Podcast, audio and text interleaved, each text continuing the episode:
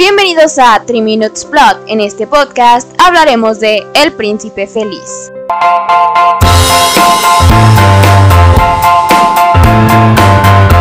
relato breve, de apenas nueve páginas de extensión, forma parte de un volumen de cuentos publicados en 1888 por Oscar Wilde, el famoso escritor irlandés. Wilde vivió en una época post-victoriana enmarcada en la Revolución Industrial, lo que lo llevó a ser partidario de varios movimientos filosóficos como lo son el nihilismo, el esticismo y el hedonismo. Para él era muy importante que se destacaran valores como la belleza y el arte en la vida cotidiana. Incluso se puede leer en varias anécdotas que fue tachado de ridículo por su particular y extravagante forma de vestir y de desenvolverse. De cualquier forma, creo que la exaltación de la belleza por parte de Wilde va más allá de la superficialidad.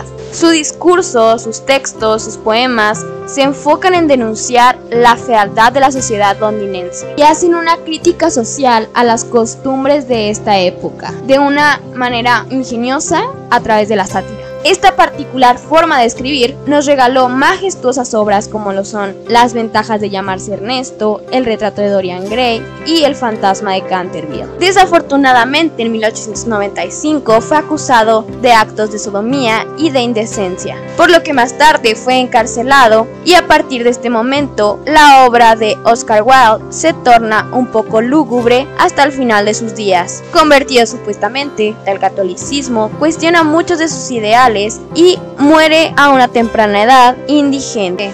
El Príncipe Feliz forma parte de la primera etapa creativa del autor y narra una historia moralista protagonizada por una hermosa estatua erguida sobre lo alto de una columna, cubierta en oro y adornada con piedras preciosas. Esta estatua mostraba la figura de un príncipe y era admirada por toda la ciudad pero un día es visitado por una golondrina que emigraba a Egipto para protegerse de las inclemencias del tiempo. Y la magnífica estatua le confiesa que es muy infeliz. Platica que desde esa altura puede ver todo el sufrimiento que hay en la ciudad y le suplica que le quite el rubí que lleva en el puño de su espada y se lo lleve a un niño enfermo y a su pobre madre. La golondrina, aunque reacia al principio, decide aceptar poniendo en peligro su vida ya que el invierno estaba cerca. Este ejercicio se repitió por dos noches más hasta que el príncipe quedó completamente desnudo. En posesiones y ciego, la golondrina solo pudo compadecer al príncipe y por el gran amor que le profesaba, decidió quedarse junto a él y no emigrar a Egipto.